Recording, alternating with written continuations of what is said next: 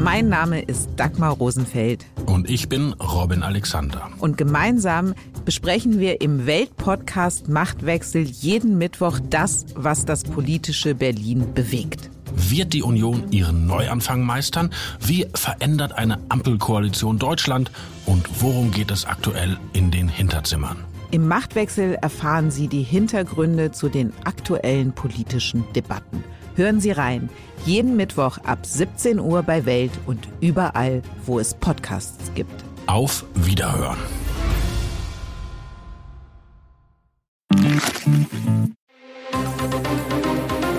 Das Bild News Update. Es ist Dienstag, der 5. September und das sind die Bild Topmeldungen. Sind es die vermissten deutschen Segler? Zweite Leiche vor Mallorca geborgen. Frau hatte monatelang Schmerzen. Ärzte vergessen tellergroßes OP-Werkzeug im Körper. Sechs pikante Fragen zur BVB-Krise. Hat Terzic zu viel Macht? Am Montag hat die Guardia Civil vor der Urlaubsinsel Mallorca eine Leiche aus der Cala Falco geborgen. Wie spanische Medien jetzt berichten, wurden im Küstenabschnitt der Gemeinde Manacor auf Höhe der Bucht der Cala Mendia nun eine zweite Leiche im Wasser entdeckt. Ein Hubschrauber der Guardia Civil lokalisierte die weitere Leiche am Dienstagmorgen gegen 10.30 Uhr. Aufgrund der schlechten Seebedingungen mit hohem Wellengang konnte die tote Person nach Bildinformationen gegen 12.10 Uhr geborgen werden. Dafür wurden Guardia Civil Taucher vom Helikopter abgeseilt. Die Polizei schließt nicht aus, dass es sich bei den Toten um den Tierarzt Jan B. und seinen Sohn Gustav B. handelt. Der erste Leichnam wurde in einer Bucht entdeckt, die genau auf der Route liegt, die die beiden vermissten Deutschen mit ihrem Segelboot nehmen wollten. Der zweite Körper wurde in der Gegend um Cala Falco ausgemacht. Die Vermutung liegt daher extrem nah, dass es sich bei den beiden Toten um die vermissten Besatzungsmitglieder des Segelboots handelt. Noch haben die offiziellen Stellen aber nichts bestätigt. Denn beide Körper waren tagelang extremen Wetterbedingungen und Salzwasser ausgesetzt. Erst die DNA-Untersuchungen werden endgültig Klarheit bringen. Das Seglerduo war am 6 26. August mit seinem neun Meter langen Boot aufgebrochen. Auf dem Weg in die Hafenstadt Calador gerieten Vater und Sohn in ein schweres Unwetter. Der Kontakt zum Segelboot riss ab.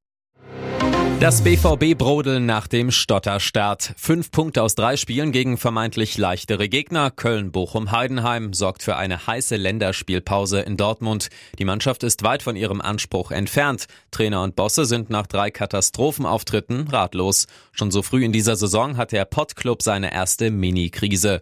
Bild stellt sechs pikante BVB-Fragen zur aktuellen Situation. Eine davon, hat Trainer Edin Terzic zu viel Macht?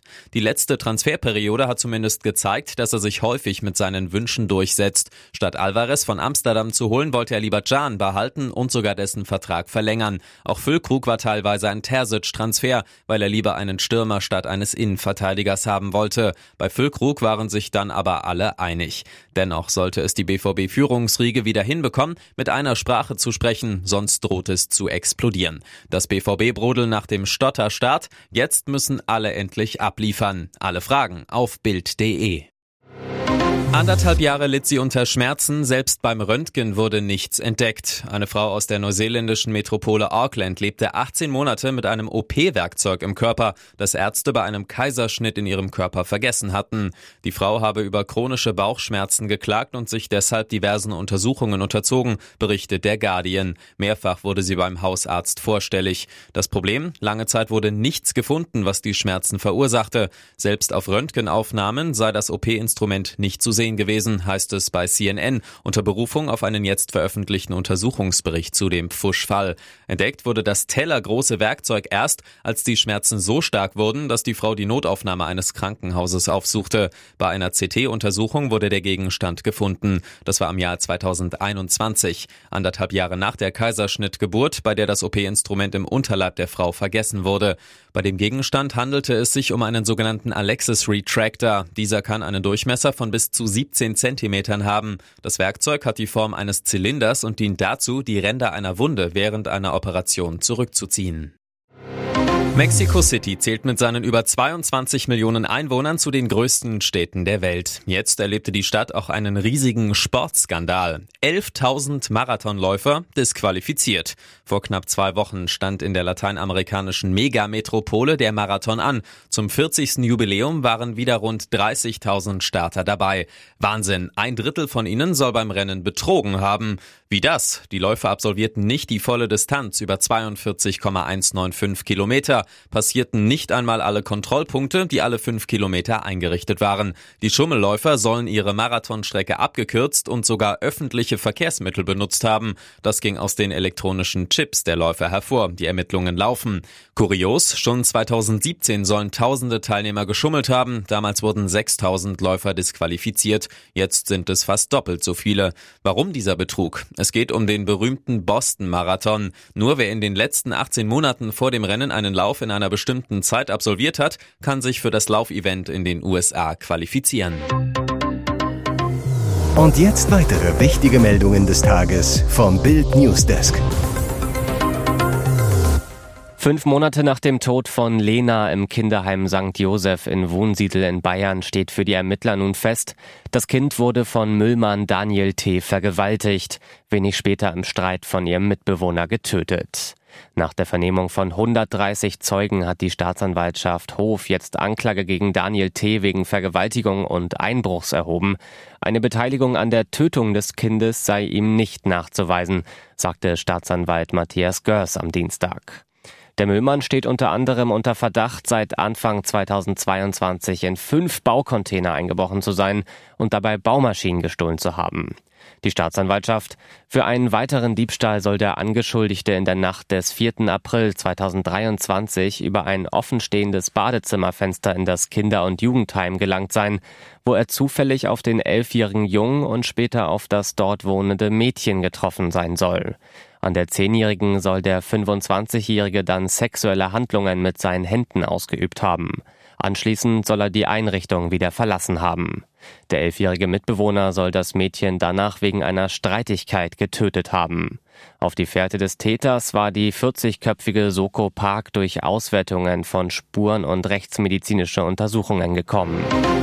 Der sitzt. Albaniens Premierminister Edi Rama nimmt auch bei heiklen Themen kein Blatt vor den Mund, selbst dann nicht, wenn es um Kreml-Diktator Wladimir Putin geht. Bei einer internationalen Sicherheitskonferenz in Slowenien gab Rama auf der Bühne einen bösen Putin-Witz zum Besten und der hatte es in sich. Ramas Putin-Witz. Ich weiß nicht, ob Sie davon gehört haben, dass in Russland darüber gesprochen wird, die Uhrzeit zu vereinheitlichen. Weil Sie haben von einem Teil des Landes zum anderen eine Differenz von neun Stunden.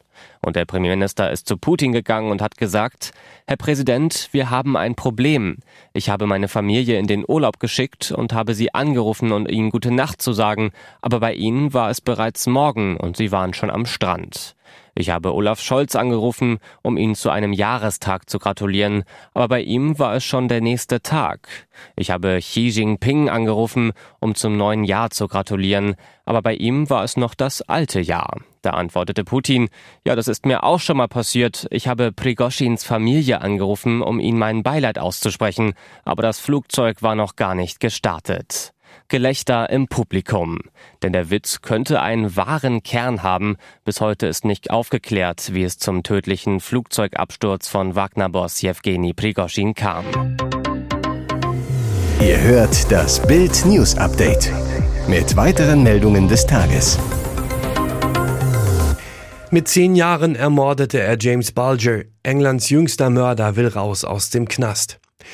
Sein Verbrechen schockierte die ganze Welt. John Venables, heute 40, ging als jüngster Mörder Englands in die Kriminalgeschichte ein, wurde später auch noch wegen Besitzes von Kinderpornos verurteilt und kassierte eine lebenslange Haftstrafe.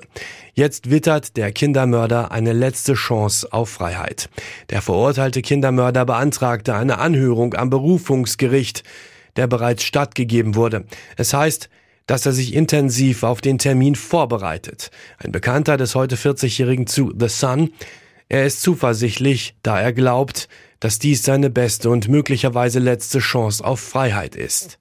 Die Zeit drängt, denn in England wird aktuell eine Gesetzesänderung vorbereitet, wonach Wiederholungstätern in der Haft das Recht entzogen werden soll, in Berufung zu gehen und vorzeitig freizukommen. Vor 30 Jahren gingen John Venables und Robert Thompson als jüngste Mörder Englands in die Kriminalgeschichte ein. Am 12. Februar 1993 hatten die Grundschüler die Schule geschwänzt, klauten im Einkaufszentrum in Bootle bei Liverpool Süßigkeiten, Batterien, eine Puppe und blaue Sprühfarbe und wählten im Vorbeigehen James Bulger als ihr Opfer aus. Der Zweijährige war mit seiner Mutter Denise im Einkaufszentrum. Als sie James für wenige Sekunden aus den Augen ließ, entführten die Zehnjährigen das Kind und brachten es später um. Alles zu dem Fall lesen Sie auf Bild.de. Wegen Obszönitäten an Bord, Gondelverbot für Kanye und Bianca, Wassertaxibetreiber stinksauer. Das Kanye in Zukunft woanders machen. US-Rapper Kanye West ist bei seinem Bootsverleiher aus Italien unten durch. Er und seine Frau Bianca Censori wurden am vergangenen Montag in fantasieanregenden Posen in einem Wassertaxi in Venedig erwischt.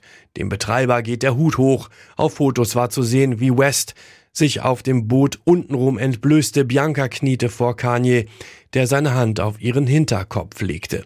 Den Rest kann man sich denken. Das nackte Hinterteil des Skandalrappers war für alle Welt sichtbar. Das Wassertaxi-Unternehmen wusste von nichts, bis die Bilder in den Medien auftauchten.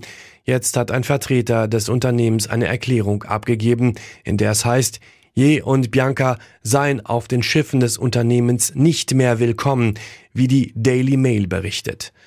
Ein Bann auf Lebenszeit. Das Unternehmen stellt klar, dass der Fahrer diese Obszönitäten nicht gesehen habe. Er sei zu sehr damit beschäftigt gewesen, das Boot zu steuern. Hätte er es gesehen, hätte er Je und Bianca sofort bei den Behörden gemeldet, so der Unternehmenssprecher. Es ist nicht der erste Ärger, den sich Kanye und Bianca in Italien einhandeln. Seit das Paar vor ein paar Wochen ins stiefelförmige Land aufgebrochen war, stören sich die Einheimischen am Kleidungsstil des Paares.